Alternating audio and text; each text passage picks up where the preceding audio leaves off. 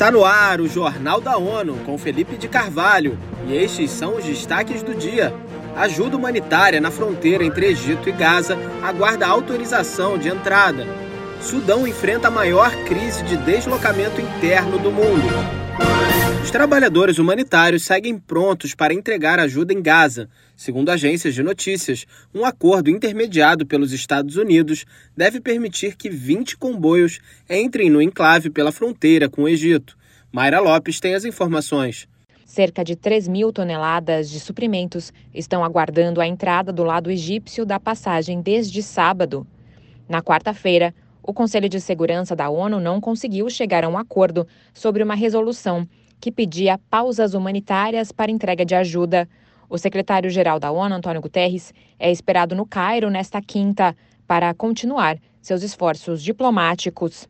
Ele fez um apelo por um cessar-fogo humanitário imediato após um hospital ser bombardeado na terça-feira. O episódio matou 471 pessoas, de acordo com as autoridades de facto de Gaza. Da ONU News em Nova York, Mayra Lopes. A população de Gaza enfrenta uma situação cada vez mais desastrosa, com um apagão completo de eletricidade desde 11 de outubro, aumento da insegurança alimentar e um sistema de saúde à beira do colapso. Seis meses após o início do conflito, o Sudão abriga a maior crise de deslocamento interno do mundo, com mais de 7,1 milhões de pessoas deslocadas dentro do país. Dessas, 4,5 milhões foram deslocadas desde o início da violência, em meados de abril, de acordo com os dados mais recentes da Organização Internacional para as Migrações, OIM. Aproximadamente 3 milhões são originalmente de Khartoum, a capital e epicentro do conflito, e Líbia. Em apenas oito dias, Três terremotos de magnitude 6,3 abalaram a província de Herat, no oeste do Afeganistão, matando 2 mil pessoas e afetando 1,6 milhão. Os dados são do Escritório da ONU para Assuntos Humanitários, OSHA. Os detalhes com Ana Paula Loureiro. Nesta terça-feira, a agência lançou um plano de resposta ao terremoto de Herat de 93,6 milhões de dólares para apoiar 114 mil pessoas.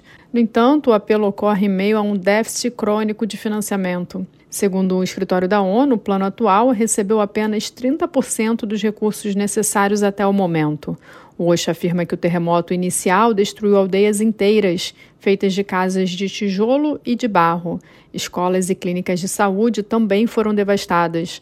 Os habitantes das comunidades mais vulneráveis vivem ao ar livre, em abrigos improvisados em temperaturas congelantes, ligadas à chegada dos meses do inverno. Os primeiros socorros, suprimentos médicos, alimentos, kits de higiene, abrigos de emergência e itens básicos para o lar fazem parte da assistência inicial fornecida.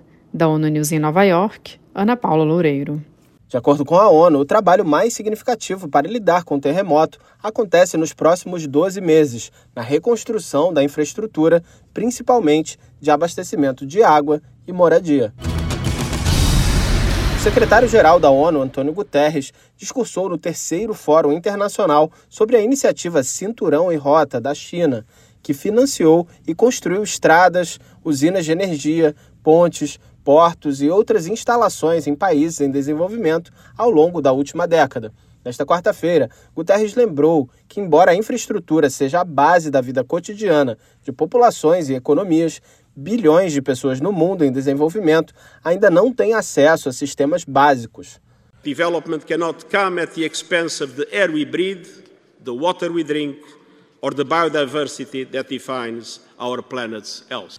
Além disso, o chefe da ONU ressaltou que o desenvolvimento não pode ocorrer às custas do ar que respiramos, da água que bebemos ou da biodiversidade que define a saúde do nosso planeta.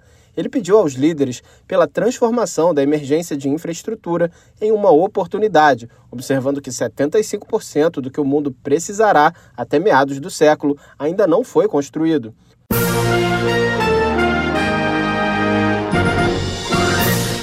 Este foi o Jornal da ONU. Mais informações na nossa página news.n.org/pt e nas nossas redes sociais. Siga a gente no Twitter, arroba ONUNews.